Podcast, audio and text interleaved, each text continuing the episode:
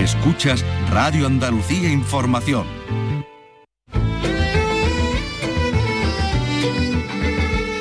Andalucía es cultura. Con Maite Chacón. Radio Andalucía Información.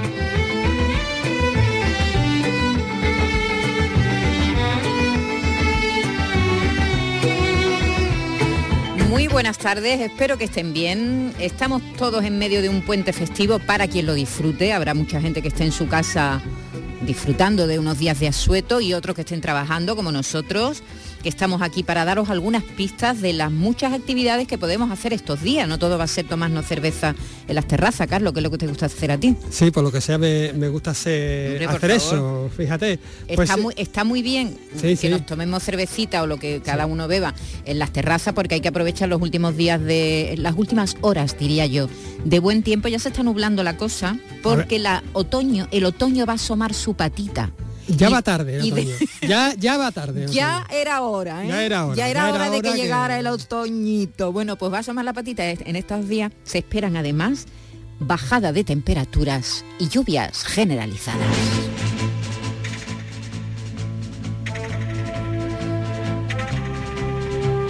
Coge el caballo. Jack.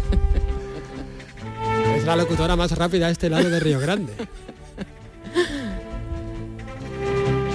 Precisamente, si se encuentran en Almería pueden disfrutar de su Festival Internacional de Cine del Oeste, ahí está este mazo del cine western que se celebra en tabernas. En unos minutos, de hecho, vamos a hablar con el actor y director Pedro Casablanc, que presenta allí su último cortometraje, Sacrilegio.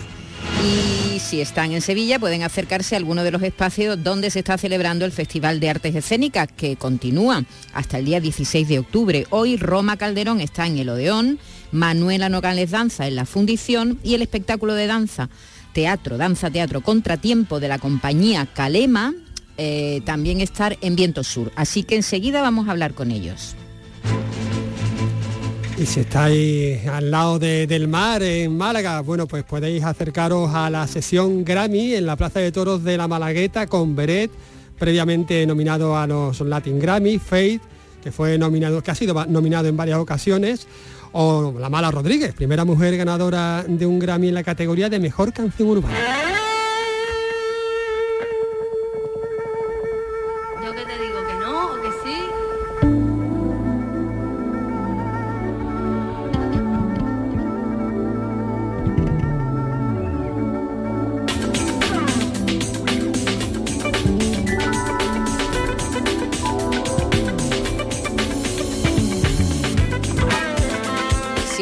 En Jaén podéis acercarlo, acercaros a su feria de San Lucas.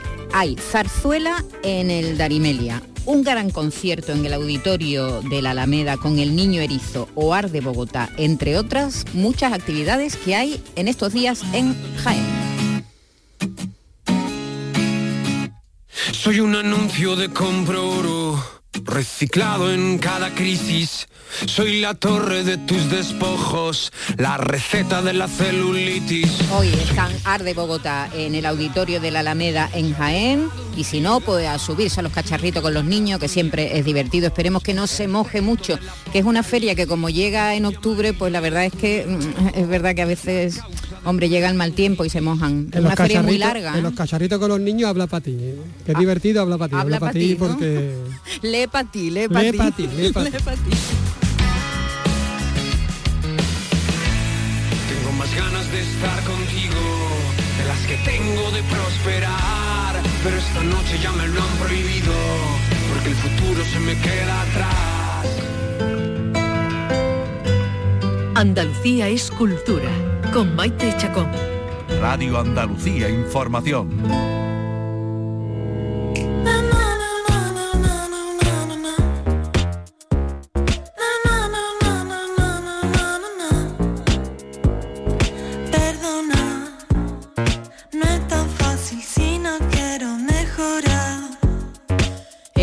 El tráiler de Contratiempo de Calema Teatro, una obra que se representa esta noche en la Sala Viento Sur Teatro, dentro de la programación del Festival de Artes Escénicas de Sevilla, el FES. Exactamente, Contratiempo analiza la interacción de tres cuerpos en espacios delimitados por el tiempo.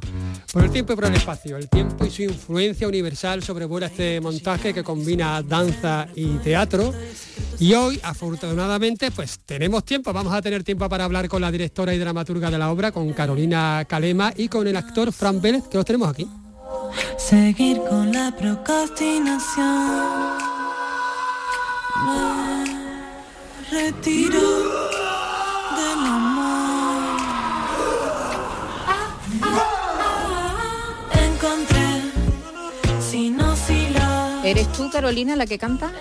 No, ¿No? es Mailén Panconin, una artista argentina que es mi hermana casualmente así por la vida, por si parecía la voz. Sí, sí, sí, parecía la Eh, voz. no, es ella, yo, yo no canto a ese nivel. La verdad que canta bastante bien, de hecho, bueno, ya acaba de sacar su segundo disco en Argentina. Por si la quieren escuchar y buscar, Mailén Panconin. es muy buena. Mailén, con Y, con I latina. Y ahí como está, Mailén, perfecto. P-A-N, K de kilo, O-N-I-N. Connie. Tiene Spotify, La Instagram, la con N final, Panconin. Panconin, muy Una bien. artista que dará que hablar, seguramente. Muy bien, pues la vamos a buscar, que nos encanta descubrir nuevos artistas. Estamos aquí con Carolina y con Fran Vélez. Hola, Fran, ¿qué tal? Hola, ¿qué tal? Buenas tardes. A ver, cuéntanos qué es esto de contratiempo. Arranca tú, Fran. Yo. Sí. Ay, siempre me Luego ya sigo yo, te hago lo mismo, sí, es así. Ya, ya lo sabes, ya estabas prevenido. Bueno, es un poco lo que habéis comentado. Es una obra en torno al tiempo, con diferentes texturas, diferentes poéticas, que mezcla muchos lenguajes y se elabora como una especie de paisaje, ¿no? En el que el espectador puede entrar, más o menos, dependiendo de las tendencias de cada uno. Y que, y bueno, pues que sirve para envolver, ¿no? A través de nuestros cuerpos y de una escenografía y de un espacio sonoro, eh, crear pues un montón de, de sensaciones sobre esa cosa tan abstracta que es el tiempo, ¿no? Y por agregar algo o cosas que a mí también me, me interesaba, poner eh, en juego en la escena era que más allá de las diferencias, o sea, en este caso son tres individuos diferentes, pero también que cada uno viene de un lugar distinto y el equipo es bastante ecléctico en ese sentido, es que da igual cuán lejos estemos y de qué país vengamos, hay más cosas que nos unen que, que nos separan, ¿no? Y eso para mí en este presente, pero también en un pasado, es importante porque me parece fundamental eh, por lo que transitamos. Y luego también generar materiales donde lo lógico no es lo que aparece, sino más bien o el paisaje o el estímulo de imágenes y uno tiene que ir dispuesto o dispuesta a sentarse y recibir.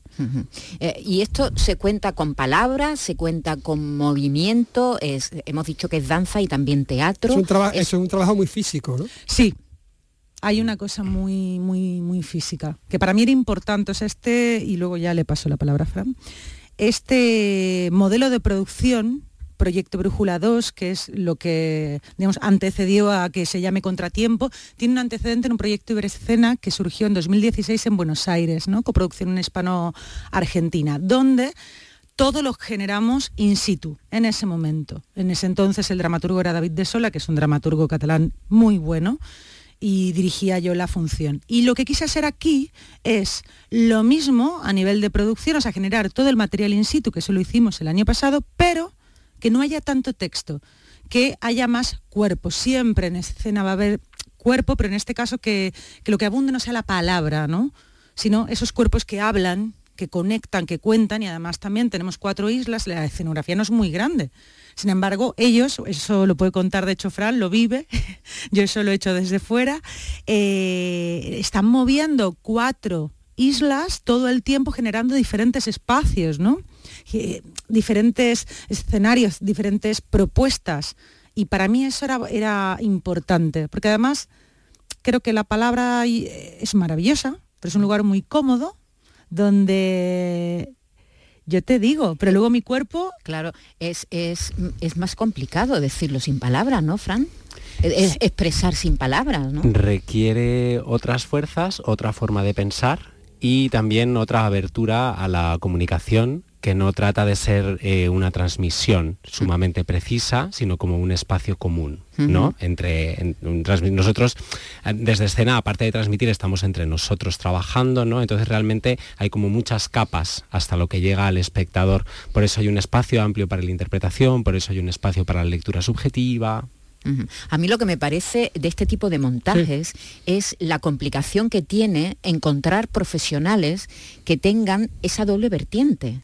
Es decir, por una parte, esa parte física, eh, cuerpos bien entrenados que son capaces de, con su cuerpo, con sus movimientos, con su baile o como se llame, porque ahora mismo está todo muy mezclado, ¿no? Mm. Y también tener la, la capacidad de, a través de la palabra, que no es fácil, ¿eh? porque se sube uno al escenario y... De la palabra incluso, yo diría incluso que del, espacio, ¿no? Porque cuando tú haces referencia a las islas son a, esta especie de cajas donde, donde habitáis, ¿no? Pero encontrar profesionales que sean capaces de, aunar eso, esas, esas, combinar, ¿no? Esas cosas, no, no es fácil. No, pero se puede. Digamos que, a ver, evidentemente, si pienso en el presente a hoy y en cómo estamos preparados los profesionales, es más la vieja escuela que está preparada en todo. Hoy parece que cualquiera habla, cualquiera no sé qué sin embargo, todavía hay, de hecho, estos tres, o sea, muchachos, Fran, Russo y Fernanda, lo hacen. Porque tu formación, Fran, tú eres más bailarín que actor, más... Yo la formación más oficial que tengo es como actor, lo que pasa es que he bailado desde hace unos años, como que uno de mis entrenamientos fundamentales es la danza, ¿no? Y no es infrecuente, entiendo lo que dices, eh, pero sí que es verdad que ahora bueno, eh, al haber eh, un gran número de gente que actúa o que trabaja, y quiere ser actor y que de hecho se dedica a ello desde diferentes perspectivas, es frecuente que entre nosotros busquemos la manera de, estar activos físicamente a través de, la danza. ¿no? Eh, me, viene a la memoria Paco León, ¿no? que empezó de bailarín, bailarín estupendo, y luego poco a poco se fue convirtiendo en un actor y ahora ya no solamente actor, sino director y creador y guionista y de todo, un personaje, es completísimo, ¿no? Pero él empezó con la danza, ¿no? Y, es verdad que, bueno, es que, es que ahora los límites están borrados, ¿verdad? Hace unos años había había límites y barreras, sí, se llama artes vivas, ¿no? sí, eh, eh, eso, eso. Un poco cursi, ¿no? Quizás. Pero, pero, eh, pero bueno, pero, pero, bueno, se puede, lo aceptamos. Claro, uno va a un espectáculo de este tipo y, tiene que estar abierto a ver, a ver qué me, qué me cuentan y cómo me lo cuentan, ¿no? ¿Qué, qué, qué, utilizan para contarme esta historia? En, este, en este contar la escenografía tiene un papel importante, la escenografía y la iluminación, ¿no? Muy importante. Eso es. Sí, bueno, las escenografías son un poco es las arquitecturas, ¿no? Que, nosotros vamos moviendo y que hacen espacio entre los cuerpos, Y la iluminación también tiene una importancia muy crucial, que la ha hecho David Vizcaíno. Y para mí, además, la luz es otro personaje más, ¿no? Dentro de la escena, o sea, es sin desmerecer ninguna de las partes, ¿no? O sea, el vestuario, el espacio escénico, creo que la luz tiene eso, la capacidad de ser otro intérprete más dentro de la escena para acompañar lo que hacen los intérpretes en carne y hueso. ¿no? ¿Y, dentro de esa interpretación, ¿hay alusiones autorreferenciales también?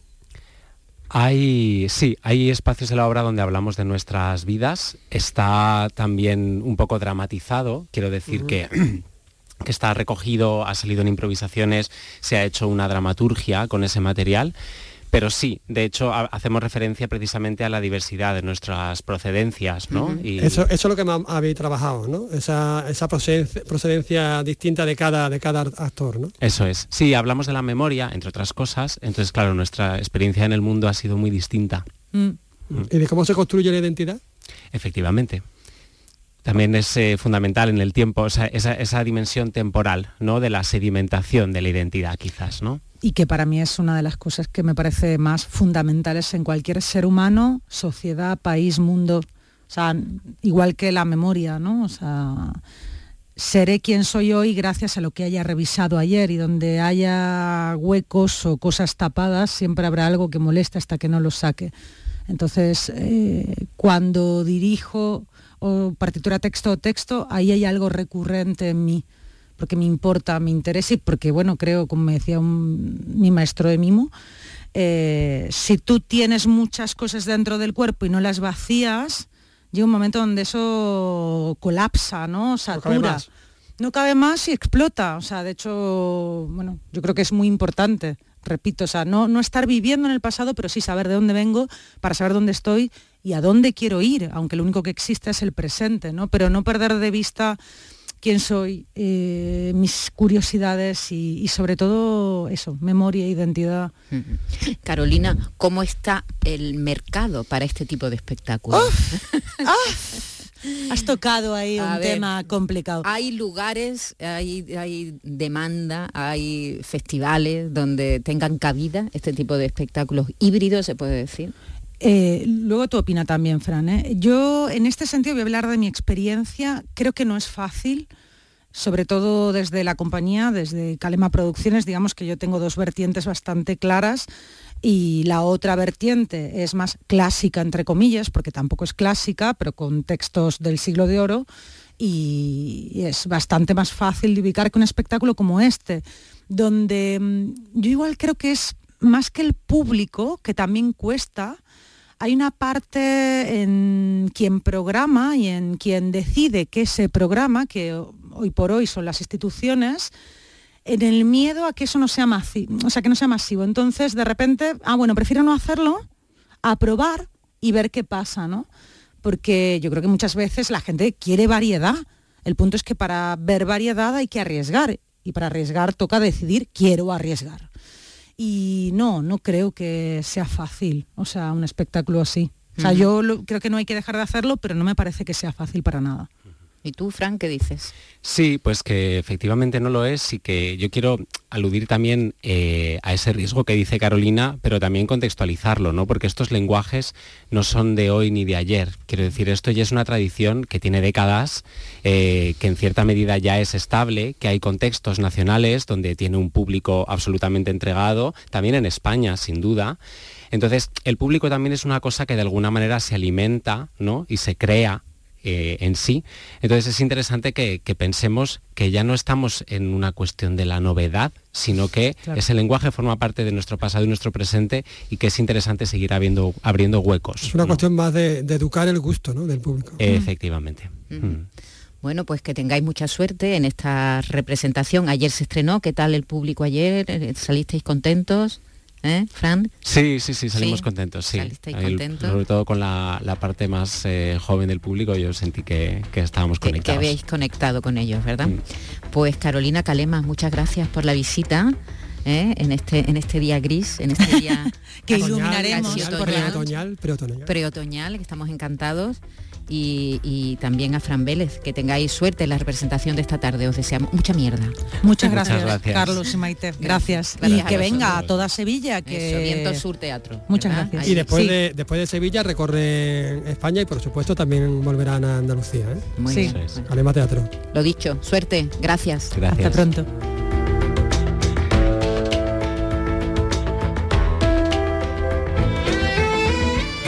En Radio Andalucía Información, Andalucía es cultura, con Maite Chacón.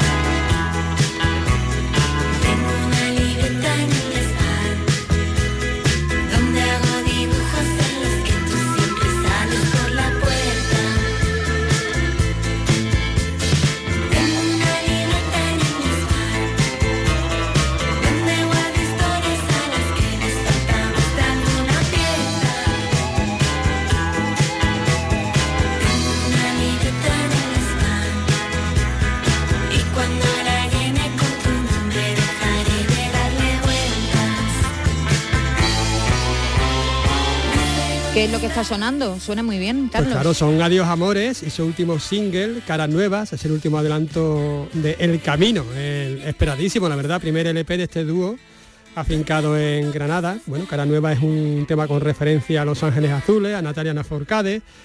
Es el último paso, de hecho, a, tras Oleada, Humo Negro y la culpa a El Camino, a este próximo próximo disco, es el primer disco de- del dúo. Por cierto, la presentación en Andalucía pues será el día 25 de noviembre dentro de la programación de la Alhambra Monkey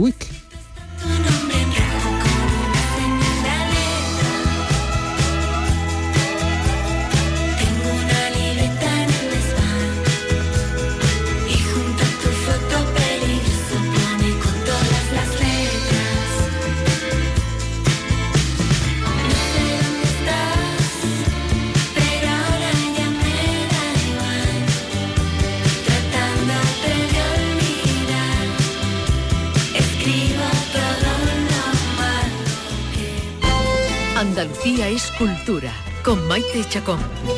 Radio Andalucía Información.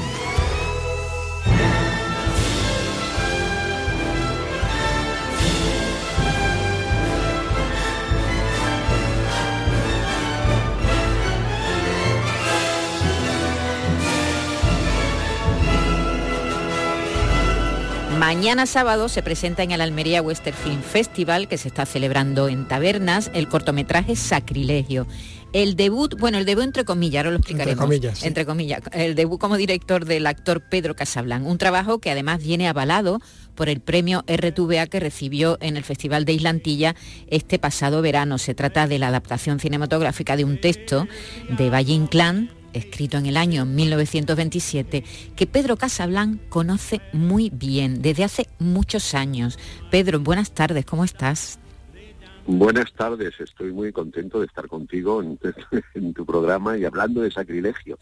Y hablando Eh, de sí que sacrilegio. conozco bien, co- conozco bien, sí, conozco bien. Porque mira, eh, eh, sacrilegio pertenece al retablo de la avaricia, la lujuria y la muerte, que fue la primera función que yo hice en el Centro Andaluz de Teatro, pero ahí hicimos ligazón La cabeza del Bautista y La rosa de papel, y Sacrilegio se quedó fuera, porque Sacrilegio es una obra que no se ha representado prácticamente nunca, porque eh, es difícil de entender, está escrita, bueno, Valle Inclán hacía estos experimentos con el lenguaje, y igual que usaba lenguaje gallego mexicano, pues aquí se atrevió a usar lenguaje caló, calé, gitano, y no se entiende prácticamente. Entonces, el, no sé, es una obra que no se monta nunca. Pero a mí siempre me pareció que era muy interesante cinematográficamente y por eso, bueno, después de un empeño largo, he conseguido, bueno, he conseguido hacerla en, en cine y, y- y que esté dando saltos por los festivales y ahora nominable a los Goya.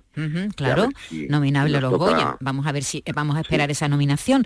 Pero eh, si mal no recuerdo, mm, Pedro, tú hiciste el personaje, el protagonista, en la en una Sí. adaptación, bueno, en una función que hizo Gómez, ¿no? En el, en la- en el Sí. Teatro de la Abadía, ¿no? Sí, sí. Sí, pero eso no lo quiero decir mucho porque quiero que tenga más protagonismo mi película que el montaje de Hombre, Gómez. pues entonces nada, Entonces- nos olvidamos, fuera eso, Sí, fuera no, eso. que va, que va, que va. No, no, no, mentira.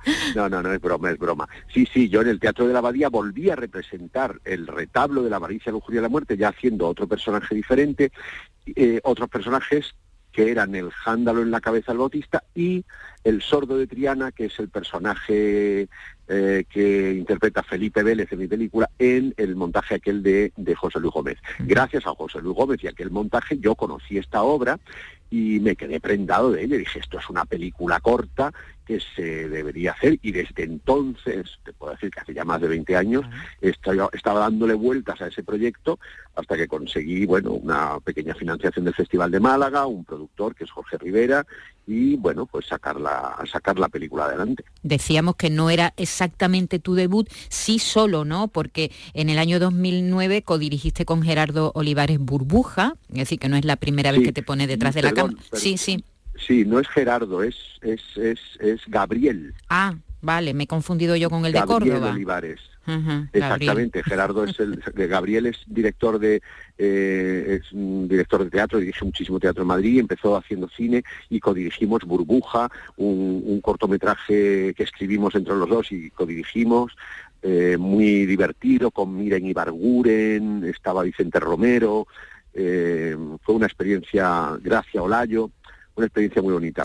Y ahí, bueno, eso fue lo primero, pero claro, mm, solo es eh, solo pues es la primera vez, Sacrilegio es mi primera incursión en la dirección de cine. Es decir, que llevas tiempo dándole a la cabeza y queriendo estar detrás de la cámara, ¿no?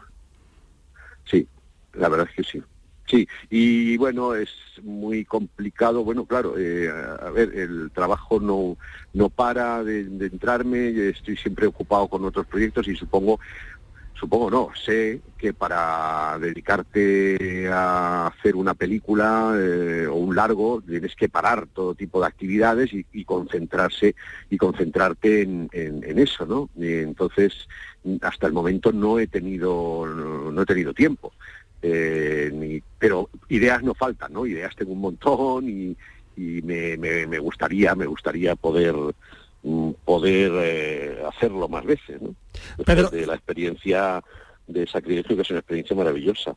Dime. Pues centrándonos precisamente en sacrilegio, han mencionado esta complejidad ¿no? del, del texto de Valle Inclán, ¿cómo lo habéis suavizado para que se entienda en la, en la gran pantalla?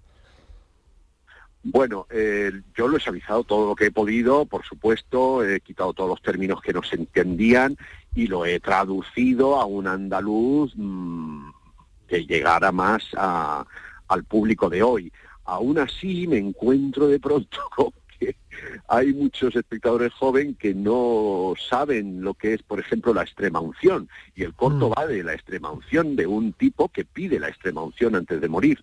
Eh, eh, y entonces, bueno, pues no sabía que yo podía aligerar todo el lenguaje, el, el experimento del lenguaje que ha hecho Valle Inclán, pero no me- de pronto me encuentro con que el tema principal de, de la película eh, a veces mm, hay un público joven que no sabe eh, qué está pidiendo ese tipo que va a morir, ¿no? Pero bueno, aparte de eso, he hecho una adaptación con actores andaluces, por supuesto, menos Felipe, Felipe Vélez, que es el sordo de Triana, eh, y, y bueno... el- Y, te, y te lo reducido llevado a un western, y te lo has llevado a un western andaluz, ¿no? Porque ese este- Sí, no es Curro pero- Jiménez, para, para entendernos, vaya. No, no, no, no es Curro Jiménez, es una situación, claro, es un corto de 16 minutos, es una situación eh, límite al final de la vida de un tipo, de un bandolero, eh, rodeado de su cuadrilla, pero, eh, pero ya en Valle Inclán estaba, estaba mm, localizado en, Sierra Morena, en una cueva. Eh, la obra original de Valle Inclán está, eh, son bandoleros de Sierra Morena y están dentro de una cueva y ocurre la, ocurre ahí la, la acción. Yo quería hacerlo al aire libre, quería hacerlo a pleno sol de la, de la Sierra de Ronda, en el pueblo de Casares, y, y- y eso digamos que también es parte de la adaptación. No quería hacer una cosa oscura, la quería hacer bastante luminosa, eh, con ese paisaje de montañas de Casares que es, que es eh, muy adecuado para ese western, y, eh, utilizar caballos, utilizar, bueno, el- sobre todo el paisaje es para mí un elemento fundamental, la roca, la piedra, el- los los castaños, los eh, los algarrobos, toda la, la, la casa eh, abandonada en la que se refugian. Todo eso me parecían elementos muy cinematográficos y que me ayudaban mucho a contar la historia. Muy cinematográfico y muy de, de western, de spaghetti western, ¿no? Muy de Sergio Corbucci, de Joaquín, Sí. Luis, Joaquín Luis Romero, ¿no? Otro, otro gran director español de, de western. Sí, sí, sí, sí, sí, ha sido mi inspiración. Eh, claro que sí, claro que sí. Yo re- reivindicaba ese, ese género, el género western, western español o western o, o paella western, creo que se dice, que se llama, en contraposición con el spaghetti western eh, o, o salmorejo western. Salmorejo western me, Entonces- me gusta más. Es Es más andaluz, más andaluz. sí, Estoy pensando algo más que esté más cerca de nosotros. Gazpacho No sé. western, por ejemplo. Gazpacho western o, o, o zurrapa western, western zurrapa, Lomo en por manteca ejemplo. western. ¿no? Manteca colorada western. No sigamos, por favor, paremos ya. Vamos a parar, vamos a parar. Bueno, ¿cómo te has Vamos sentido? ¿Cómo te has sentido como, como director? Pues claro, son trabajos Pues, tan eh, distintos, ¿verdad? De pronto que todo el mundo te pregunta a ti. Claro, claro, sí, sí, sí. Bueno, eh, muy bien, la verdad es que he estado muy bien arropado por, por, por todo mi equipo, el equipo de producción que se formó, tanto en Casares, hay una, una pequeña, eh, un pequeño grupo de personas que aman el cine que se llaman Nevera Azul, eh, un grupo de, de- producción, de, de- de hacer service para las mm, para producciones, que capitanean eh, Paula Bello, y luego Jorge Rivera, que tiene su pequeña productora, que es malagueño, con su pequeña productora en Madrid, que, que también me, que también me ayudó, y sobre todo el pueblo de Casares, el ayuntamiento de Casares, a quien siempre tengo que agradecer que nos acogieran allí a un equipo de 30 personas, ocho actores y todos los demás técnicos. Yo me he sentido muy arropado, me ha resultado mucho más fácil de lo que yo pensaba y, y me lo he pasado muy bien con mi, con mi cuadrilla de con mi cuadrilla de actores. Eh, han- eh, hicimos unos ensayos previos porque bueno había, era bastante coreográfico, eh, había que- unos movimientos corales que había que, que organizar. No, no llegan a ser plano secuencia, pero bueno, era necesario ensayar. No soy yo muy partidario de ensayar, yo como actor me gusta muy poco ensayar, pero bueno, creo luego como, como director sí que pedí que por favor que los actores se prestaran a ensayo, ¿no? Siempre hay y un sobre cambio. todo el gran monólogo, siempre hay un cambio. Siempre sí. hay un Pero no cambio. me vuelvo peor persona, ¿eh? No me vuelvo peor persona. Por cierto, Valle Eso Inclán te- seguro. Valle Inclán te persigue. Ahora mismo estás eh, Sí. a punto, a punto de estrenar. eh, creo que estás en Asturias, ¿no? Ahora mismo te pillamos en, en Avilés, Asturias, en. Avilés. Eh, Ahora mismo estamos... sí. eh, eh, sí, eh, Estreno en el Niemeyer esta noche el, em, el espectáculo que dirigió Xavier Albertí en, en Madrid, en el Teatro Español, que es sobre la biografía de Valle Inclán que escribió Ramón Gómez de la Serna y de eso, bueno, hemos hecho un, un extracto, un resumen eh, teatralizado en el que yo interpreto a Gómez de la Serna hablando de Valle Inclán con un piano, con música en directo, música de Granados, de Beethoven, zarzuela, cuplé, y bueno, pues es un espectáculo de una hora que muy ameno y muy didáctico. que va a venir por Andalucía, va a venir por, por distintos puntos de Andalucía. Creo que también a Sevilla Capital, ¿no? Bueno, estábamos programados en el Teatro Lope de Vega y desgraciadamente con esta eh, clausura que ha habido del teatro o por, por obras o por mm, no se sabe muy bien por qué y nos han intentado ubicar en otros espacios. El, nuestro espectáculo no cabía en el espacio donde nos querían ubicar y no podemos ir a Sevilla Capital. Es decir, que se, que se cae el, el espectáculo. ¿No vas a venir a Sevilla Capital? No, de momento no. De momento Valle Inclán a través de Gómez de la Serna no va a Sevilla capital.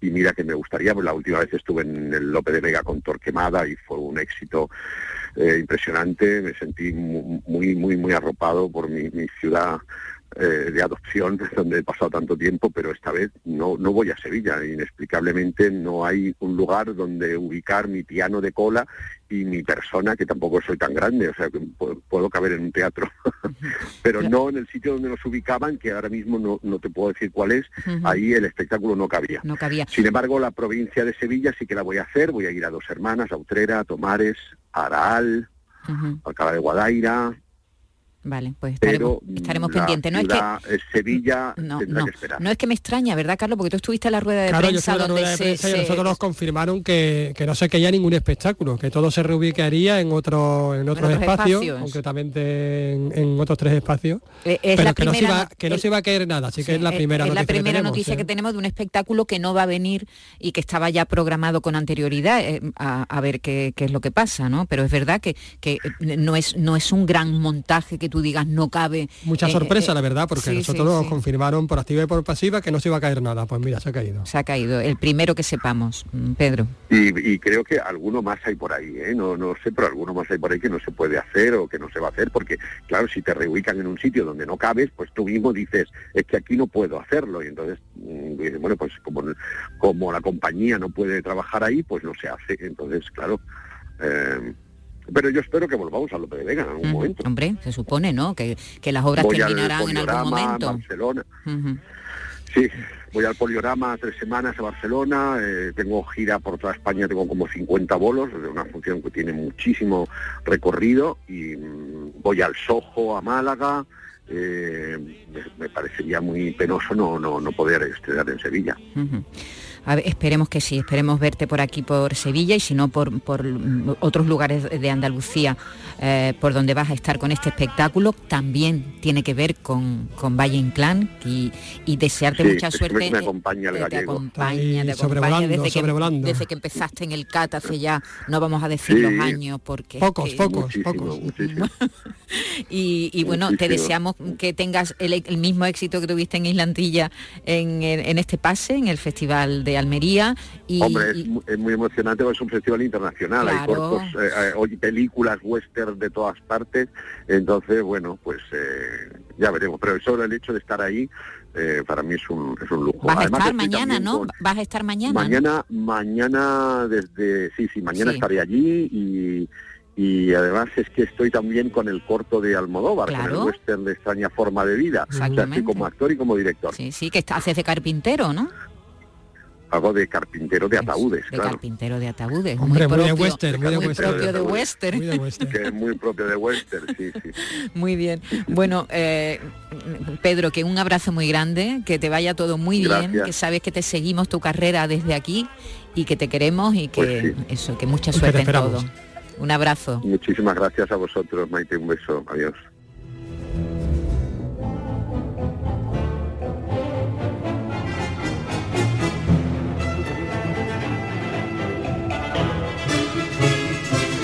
Andalucía es cultura con Maite Chacón. Radio Andalucía Información.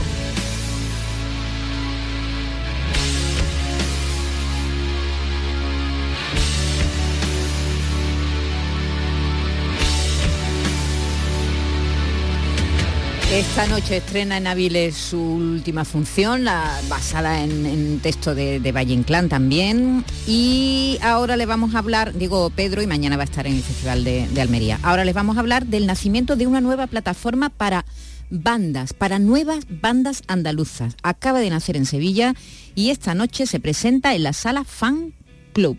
Carlos. ¿Quién sería ya la piedra que tiraron al cristal? Valía más que una estrella, pero del core está distal. Vamos a charlar ahora sobre el nacimiento de una nueva plataforma de artistas andaluces. Se llama El Tanque Volador y presenta su rooster, es decir, su plantilla de artistas en la sala Fan Club de Sevilla este mismo viernes. Por eso hoy están con nosotros sus fundadores, Curro Donaire y Lola Montiel, y la banda Rose, John y Rosa, Rosa y John. Hola, ¿qué tal? Hola. Buenas. Vamos a empezar por vosotros, que sois, digamos, los líderes de esta locura. ¿Cómo surge todo? ¿Cómo nace? Esta idea nace de haber currado mucho tiempo en la industria musical y, y acabar viendo que a lo mejor no se, no se le tiene el respeto total a la música. Bueno, yo creo que mm, eh, cuando nosotros empezábamos a hablar sobre lo, primero que, era el tanque, digamos, eh, él me contaba mucho sobre el que llevaba muchos años en la industria eh, dando vueltas, me contaba mucho sobre, me hablaba sobre mm, ventas de entrada, sobre eh, llenos mm, en salas y, como que yo le decía, bueno, ¿y qué quiere decir este artista? Bueno, ¿y qué tal? Y a partir de ahí yo creo que empezamos a ver eh, como eh, que, que quizás había algo más que se estaba quedando desapercibido quizás, ¿no? Digamos, para, para el público, para, para las salas, para, para en general el cómo se estaba desarrollando la industria. Y este tipo de empresa cultural no se da mucho, ¿no? A, ni- a nivel emprendimiento, es verdad que es que eh, eh, sí, sí que hay emprendimiento. Lo que pasa es que queda completamente invisibilizado porque tenemos un mapa escénico musical en España absolutamente copado por varias empresas, pocas empresas que montan los festivales, que al fin y al cabo, esos grandes festivales, esos macrofestivales, esos centros comerciales con música al fondo, al final, y una noria también para hacerte una foto, al final eso es lo que se define eh, como lo que es la música, pero fíjate, lo estamos llamando industria musical, industria musical. Cu- ¿Y, y cuándo coño hablamos de la música? Cuando coño se dice ole, ¿no? Que decía... Eso que decía el Molina. Pero hablemos de industria y hablemos de profesionales, ¿no? Porque vosotros lleváis profesionales, profesionales andaluces. Sí, nosotros nos hemos querido centrar principalmente, aunque evidentemente no somos, no rozamos el chauvinismo ni el localismo, pero eh, creemos que debajo de la M40 hay una escena compuesta no solo por artistas, sino por profesionales. por hombres y mujeres completa y absolutamente preparados para montar el mejor festival sin necesidad de que todo esté lleno de banderolas de Valentine's, por ejemplo. ¿Y no tenéis miedo al fracaso, digamos? Bueno, miedo al fracaso es que, como nosotros decimos, es que para el tanque es que es imposible fracasar, ya que nosotros lo que, digamos que no tenemos como objetivo vender una entrada, vender eh, todas las entradas o hacer que eh, tal grupo llegue a la fama completa y demás como se suele vender. Nosotros lo que hacemos es eh, acompañar en el desarrollo artístico, eso nunca puede ser un fracaso, digamos. Acompañar en el desarrollo artístico significa, bueno, poner a, la- a las bandas en, en contacto, digamos, con, con las salas, con los eh, festivales. Esa es la parte de autodefensa. Claro. eh, dentro de la industria musical. El desarrollo artístico es la parte que, que pilota Lola, que yo además alucino al, verla trabajar porque se para a, a la música, se para a la letra, se para... Y este artista, esta artista, ¿qué tiene que decir? Y si está hablando de esto, ¿por qué su lenguaje es otro? Eso es meterse dentro de la obra porque el artista muchas veces, al considerar que el éxito está en ese sold out o aparece en ese cartel eh, con el nombre lo más grande posible, se pierde lo que es la obra. Y, y entonces, oye, banda, oye, cantante, ¿qué es lo que tú querías decir?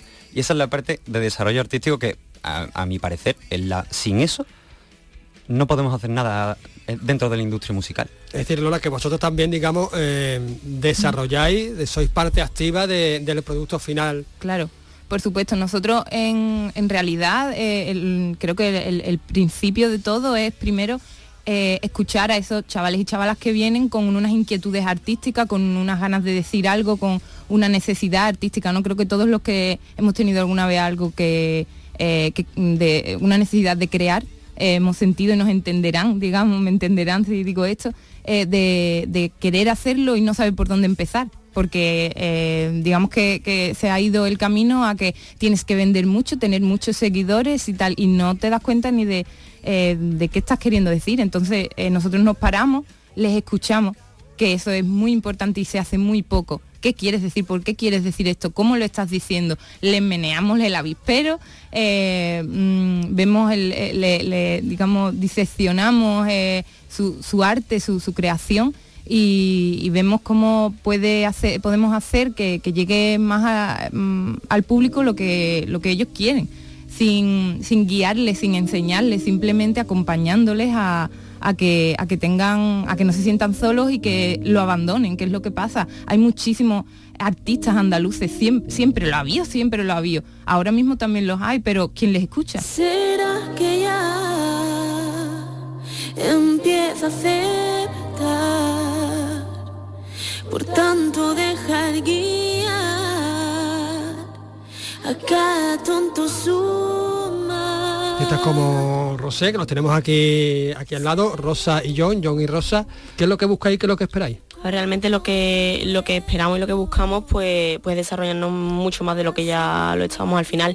También, eh, o sea, no solo sirve realmente nuestra nuestro punto de vista en cuanto a nuestro mm, no, vamos, a llamarlo producto, vamos a llamarlo bueno, nuestro arte, ¿no? Lo que hacemos, lo que lo que sacamos, sino que Bueno, una también producción, al y al claro, cabo, también. exactamente. Entonces eh, no es solamente, o sea, no solamente importa nuestro punto de vista, de hecho necesitamos otros puntos de vista y obviamente sí nos ayuda muchísimo un punto de vista eh, desde un punto mm, también profesional y a, a la vez también sentimental o emocional, ¿no?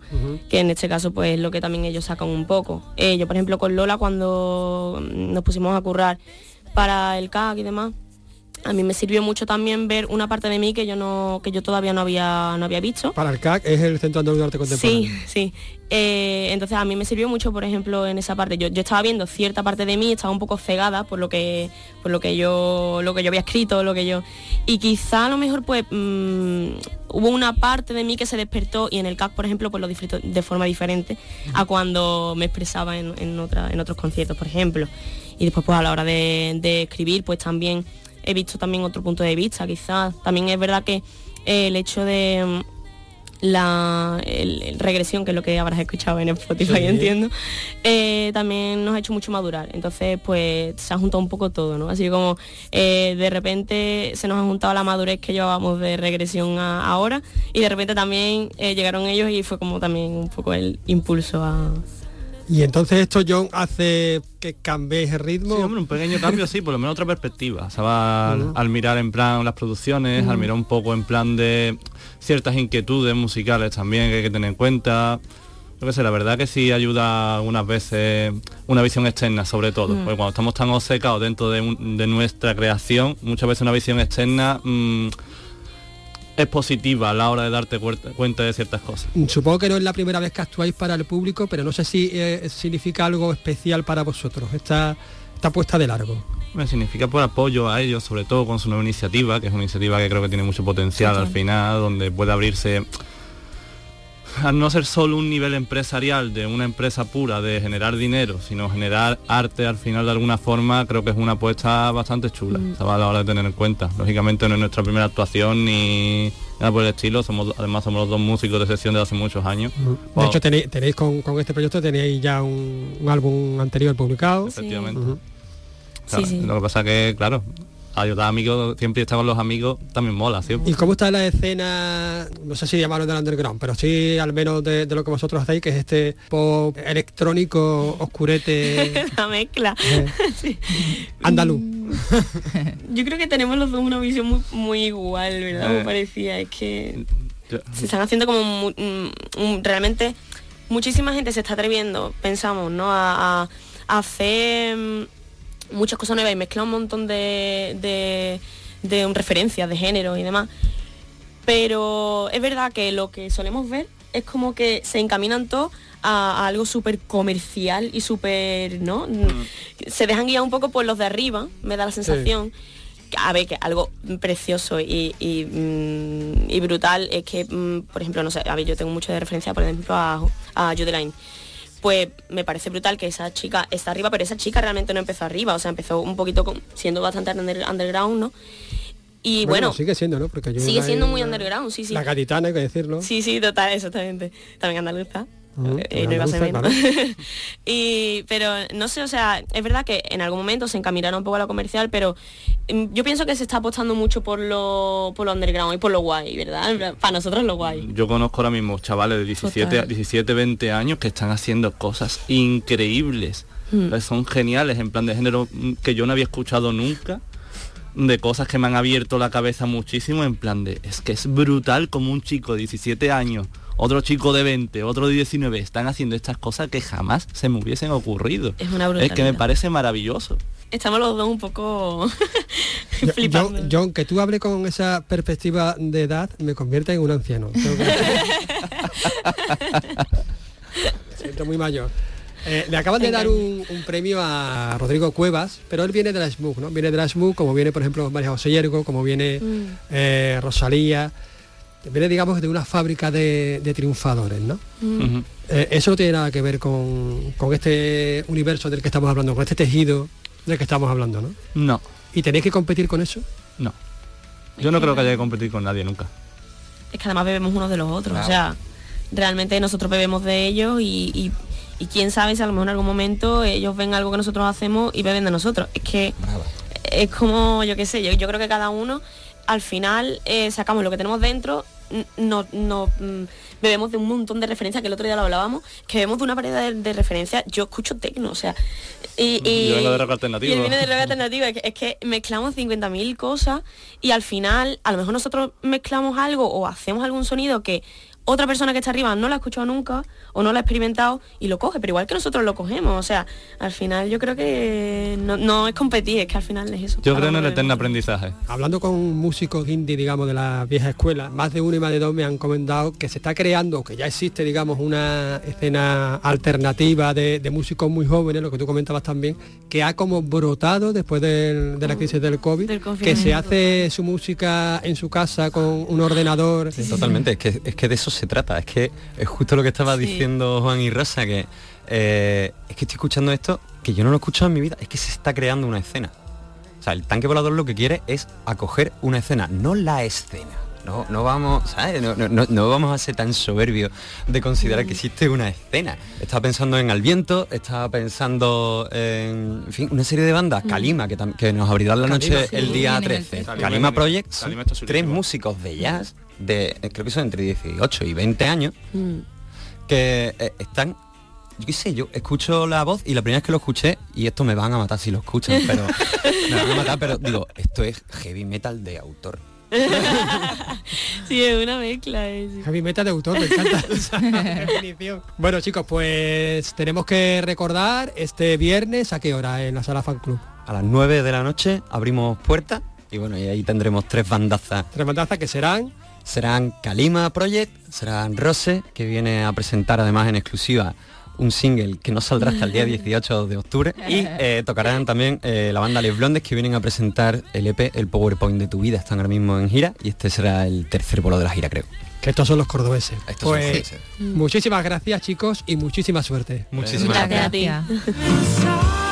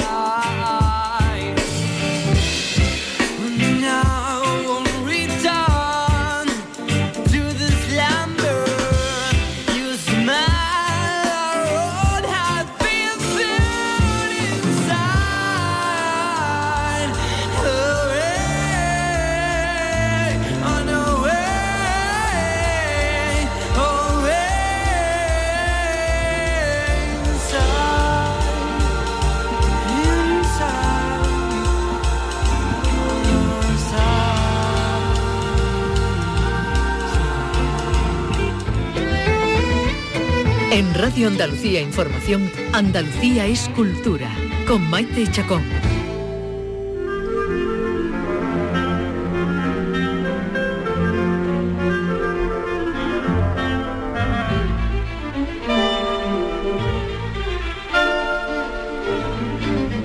Tardes, Diego Abollado. ¿Qué tal? ¿Cómo estamos, Maite? ¿Qué nos has traído hoy? Pues mira, hoy traigo una, yo creo que es una pieza de esa exquisita, que, que no suena mucho, pero que un día como hoy yo creo que no- nos viene, nos viene magnífico porque estamos en el puente del 12 de octubre y ayer fue el día, el día de España, el día de la patria, y nosotros tú sabes que españoleamos mucho en este Sí, programa en- con en las este músicas españolas, aunque cuidado que todas las músicas están hechas por extranjeros, vamos a ver, ¿eh? pero bueno, pero están hechas por extranjeros inspirándose en música española. Exactamente, música de raíz española, música clásica, música barroca, música romántica, pero con la base de que están inspirados en nuestra música de raíz. La semana pasada oíamos el fandango de Gluck y, y el de Mozart. Y hoy nos traes eh, un- Pues a un mira, hoy traigo, hoy traigo un ruso mm, que se llama Balakirev, es uno de los grandes fundadores de la música rusa, ese famoso grupo de los cinco en los que estaba Ricky Korsakov, en los que estaba Borodin, pues este también estaba, y, es- y son los que, los que de alguna manera inventan la música sinfónica, la música de orquesta rusa. Es un músico magnífico, estamos escuchando una una obertura sobre el tema de una danza, de una marcha española se llama.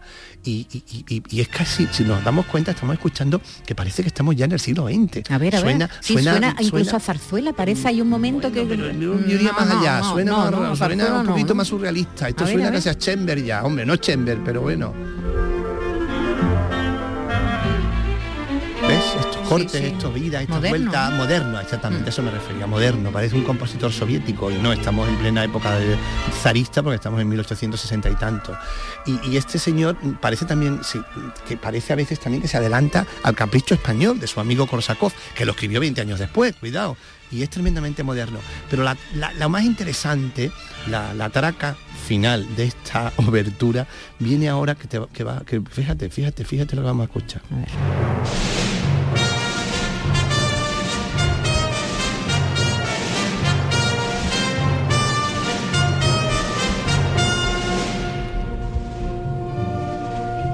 Lolo, Lolo. el himno, nuestro himno español. Efectivamente, claro, el nombre es un- obertura sobre el tema de una, de una marcha española.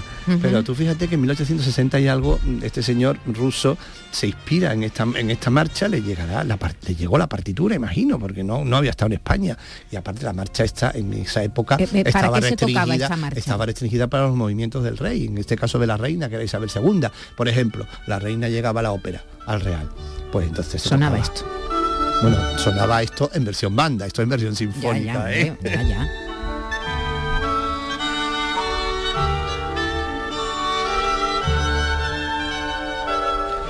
Y tú fíjate las variaciones que hace ahora, que evidentemente no es que supere a la marcha real, es que bueno, es un gran músico y hace unas variaciones modernísimas como esta, ¿no? Que suena tremendamente ma- maravilloso, ¿ves?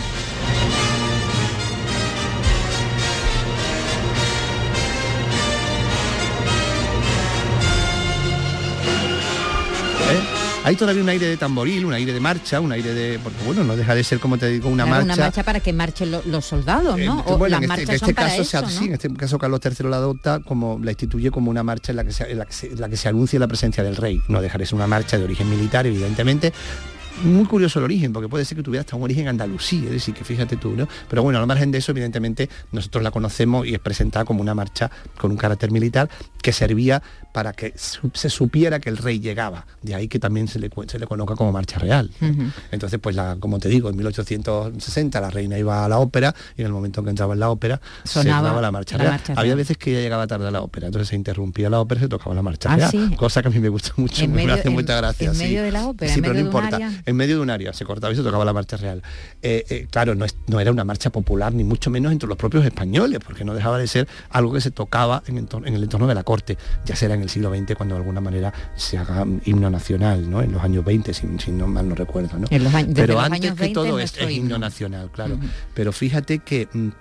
que Pero estamos un hablando un siglo antes, un- más de un- un siglo un antes músico sí, un, un ruso. músico ruso magnífico músico ruso Balakirev se hace esta obertura sobre el tema de una, de una marcha española y usa la marcha real de la música española hasta las hechuras no como lo de pues aquí igual los rusos cogían un tema español y lo apuraban lo desapuraban y lo convertían además en algo tan tremendamente moderno como esto ¿no? Sí, sí. Bueno, cuando precisamente a nosotros no es precisamente moderno lo que nos suena la marcha real, No, porque no, no, lo es, y sus usos particulares y, generales están para otros menesteres, ¿no?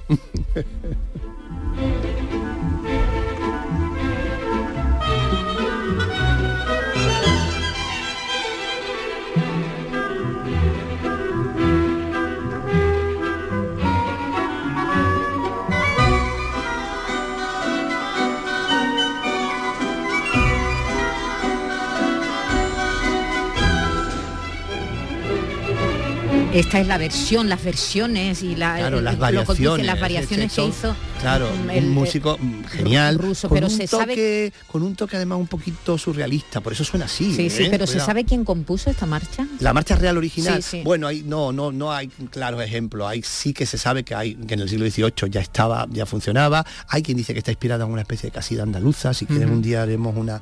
Hay quien dice que venía, que, que venía de un origen alemán, que era- se conocía como una marcha de granadero. El, el origen alemán parece que ahora no está de moda y se consolida que no era más que una canción o, española que se adapta a, un- a una, a una marcha de forma militar y de presentación y con solemnidad, porque no olvidemos que como, como te decía era la marcha del rey. Después tenían los infantes, tenían otra, aquí cada uno tenía lo suyo. Pero esta era la marcha del, rey, la marcha real.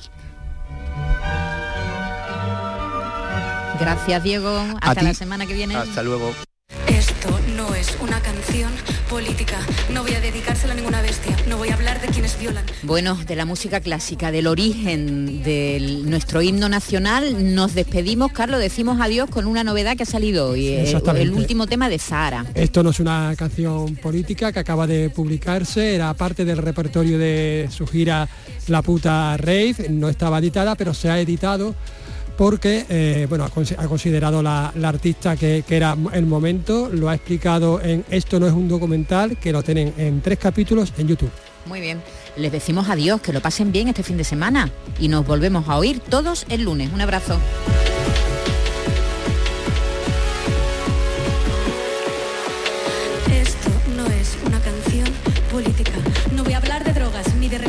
Ni de libertad de expresión, porque la libertad de ir a los bares es mucho más importante. Mi misión es que no se ofenda nadie. No diré nada.